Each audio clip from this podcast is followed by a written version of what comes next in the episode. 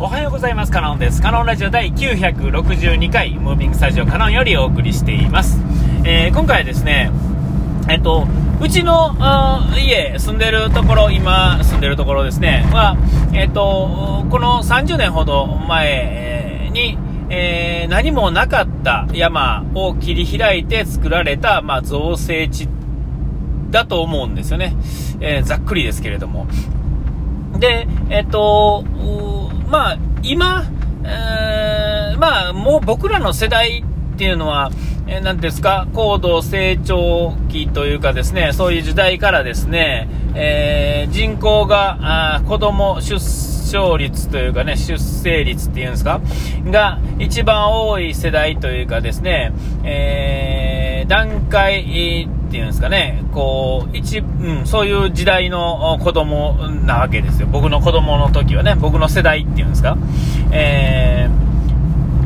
ー、で、えっと、その世代がですね、まあ、辿ってきた歴史っていうのはですね、えっと、高度成長期の最後の、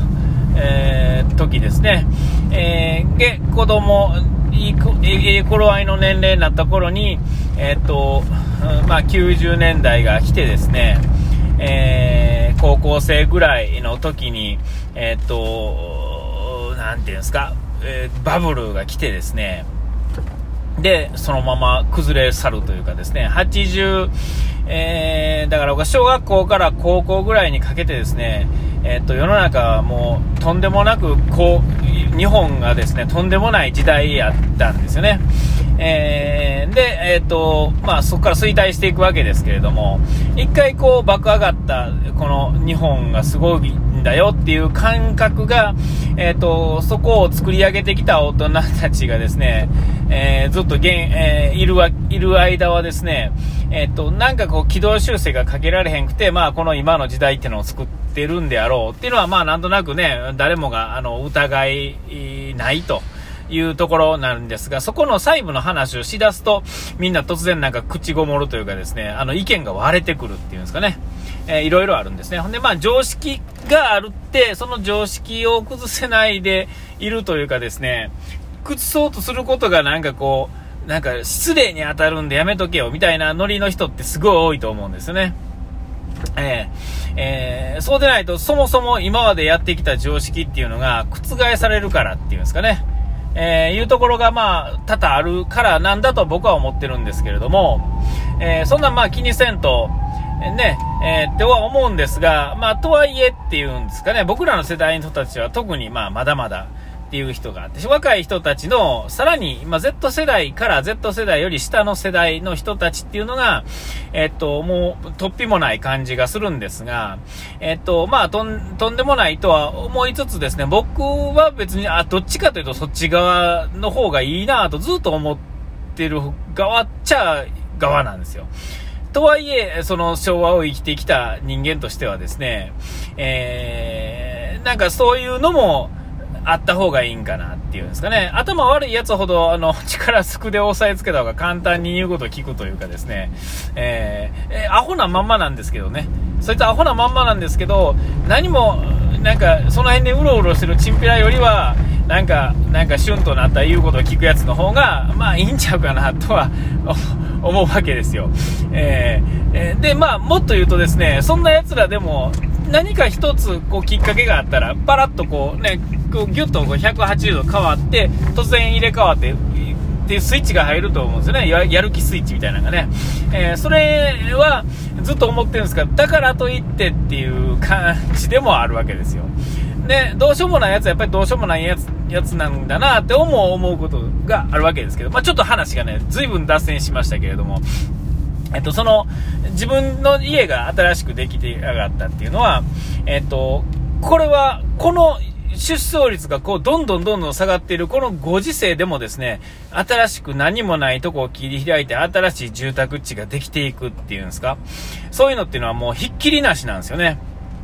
えー、あの、田舎の方はちょっとわ、パッと、あの、わからないですけど、僕たち配達行って、まあ、いろいろ日々やってるとですね、えっと、Google マップなりなんなりっていうのを使って配達行くわけですが、全く新しいところっていうのは出ないわけで。で、行ってみたら本当に何もなかったところとか、まあ、工場の跡地とか、公園跡地とか、なんとかとか、えー、全くない山を切り開いたところだったりとかっていうのところに新しい住宅街が出来上がったり、新しいマンションが次々に建ったり、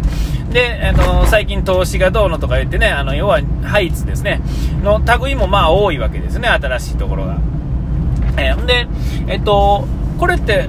どうなっていくのっていうね、すごい思うわけですよね。世の中、あの、家が余っていく、確実に、えー、年間50万人ずつですね、出生率が下がっていってるっていうんですかね。えー、それはもう、間違いなく事実で、あの、統計を取ればですね、これは、どんな難しいことよりも簡単で、えっと、もう何年先には何人になって、何人先には何人になるっていうのがもう明らかに分かっているわけですよね。で、えー、本来はそこについて考えなあかんと。こうなってくると、こんな家をじゃんじゃか新しい場所に建てるなんていうのは、あのー、まあ、気違いなわけですよね。でもその気違いな話っていうのを今ここですると、えー、気違いな話をしてる俺が気違いっていうことになるわけですよ。でもよくよく考えたらっていう、ね、ちょっとね、あの、名のある人がですね、それっぽいことを話したらですね、その理論だけ話すと、そうだね、そうだねってなってですね、みんな右に左に振られるわけですけれども、えっ、ー、と、実際に、じゃあこれをこうしたらっていう話になった時に突然ですね、みんな口ごもるわけですよね。えー、なんかルールとか常識とかっていうのが、なんかあってですね、えー、なんかおかしな話になるんですよ。えー、で、あのえー、問題は新しい方も、その何もないね、せっかく緑やったところを切り開いてっていうのも問題ですが、もっと問題は、その、住まなくなった、ね、老人が住んでいるとかね、子供が出ていったお家、ね、2、30年、40年、50年経ったお家のところがもったいないわけですよね。で、立つ時はですね、ある程度まとまって立つんですけども、潰れる時っていうのはバラバラなわけですよね。そこにまだ住んでいる人もいるし、えー、住んでない人もいると。で、まとめて建て替えるってわけにはいかないんですよね。えー、一軒一軒を建て替える。ほんならそこにですね、いろんなまあ壁が立ちはだかるわけですよ。立つ時はですね、何もないとこをサクッと切るんで、別に周りの気使うものっていうのもすごい少ないわけですけれども、えっと、た、ね、直すときは、あの、いろいろね、税金とか、その法律だとか、えー、そういうのもいろいろあったり、周りにそもそも気使わなあかんっていうのもあったりとか、まあお金もかかるよと。やり替えるだけ、自分自身の土地をですね、好きなようにはなかなかできひんわけですね。えー、憲兵率がどうのっていうね、そういうこととかもあるんで。えー、ほんならそんなめんどくさいのよりもですね、え、どうせフルをやり替えるんやったら、その、同じフルをやり替えるよりも、その皿を立ってる方が、まあ、安く済むというかですね、いろいろこう、銀行もお金出してくれたりするんでしょうね。えー、ここやったらいいですよとか、ここやったら、これはダメですねとか、まあ、ちょっとわかんないですけどね。えー、リノベーションするにはですね、今の30、50年ぐらいの家っていうのは、えー、なかなか厳しいわけですよね。え、逆に言うと100年とか200年前に建った家の方が、えっ、と、骨格がですね、しっかりしとるんで、そこを守っていけば、えっと、っていう感じになるんだと思うんですけども、ええー、そういうのを見てるとですね、すごい残念だな。その古い家のところ、もう今や家なんかなくてもいいよっていうこの世の中の風潮がね、徐々に出てきとるわけですから、えっ、ー、とね、なんかホリエモンがずっとホテルでね、荷物を持たずに、えー、超断捨離してですね、生きているようなもんですね。あんな感じでですね、そもそも家なんて賃貸でいいよと、お金の観点から考えると、そんなリスクでしかない家を買ったり、もうなんやったら車とかも、本当に必要で使うっていうんですかね、そうでない、週末にしかちょろっとしか使わへんにやったら、まあ、いらないよっていうね、お金の話をしだしたら、そういう話が随分出てきて、で、事実としてやっぱりそうなんですよね。お金、車っていうのは金食い虫やったり、家も金食い虫で、えー、資産としてはどんどん下がっていくっていうね、ああいうのを聞いてると、あやっぱそうなんかな、とも思うわけですよ。えー、だから、あの、古くなった家っていうんですかね、住まなくなった家とか、あの、いわゆる限界集落っていうんですかね、そういうのっていうのは別にあの、田舎だけの問題ではなくて、都会にもいっぱいあって、多摩ニュータウンってね、東京の方やったりの、ね、話とか、で、リノベーションして、ま、ちょっと新しい、こう、コミュニティができましたよとか、えっと、大阪やと、まあ、千里のニュータウンとか、堺の方のね、えー、あの辺は、あの、最も古い団地やったりするんですけども、あの辺も随分とっていう感じになってるんですけど、ああいうところっていうのは、えっと、リノベーションしてね、若い人たちがですね、一時的に住むには、えー、抜群なところやと思うんですね。えー、その、潰れる潰れへん問題で言ったら、えー、なんでしょう、そのままなんか、学校みたいにね、どんどんどん柱ババーンとこう入れて、入れてね、やっても、